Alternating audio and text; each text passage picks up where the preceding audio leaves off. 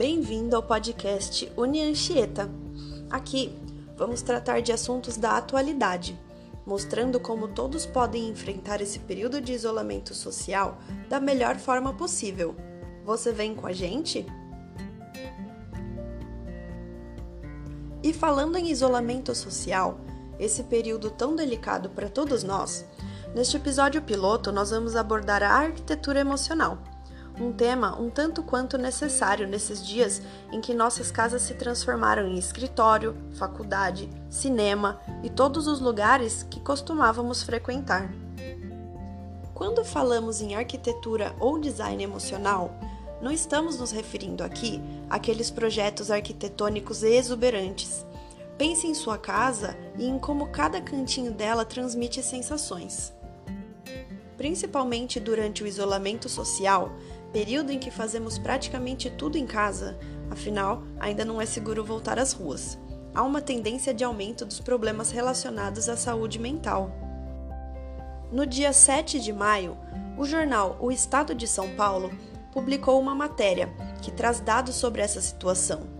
Um estudo realizado pela Universidade Estadual do Rio de Janeiro aponta que os casos de ansiedade e estresse dobraram enquanto os casos de depressão aumentaram em 90%.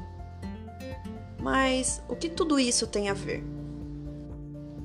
Bom, diversos fatores influenciam a nossa saúde mental, e o ambiente caótico é um deles, podendo desencadear quadros de estresse, por exemplo. Então, nada melhor do que manter a limpeza e a organização da casa sempre em dia Afinal, isso transmite uma sensação de controle e domínio do ambiente.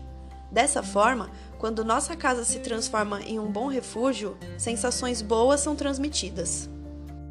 Voltando um pouco à questão do design, que é capaz de transmitir sensações, a gente não precisa ir muito longe para fazer uma mudança nesse sentido.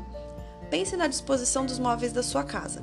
Qual foi a última vez que você mudou as coisas de lugar? Outra dica é apostar em plantas. Se for possível, disponha alguns vasinhos de flores dentro de casa. Elas ajudam a reduzir o nível de ansiedade, além de melhorar a qualidade do sono. De fato, esse é um momento em que devemos cuidar de nós e daqueles que amamos, e em momento algum dispensamos a ajuda de profissionais. Então lembre-se, os estudantes de psicologia da Unianchieta estão realizando atendimentos online, gratuitos e supervisionados pelos professores, voltados para os alunos do centro universitário que estão passando por dificuldades psicológicas durante a pandemia do coronavírus.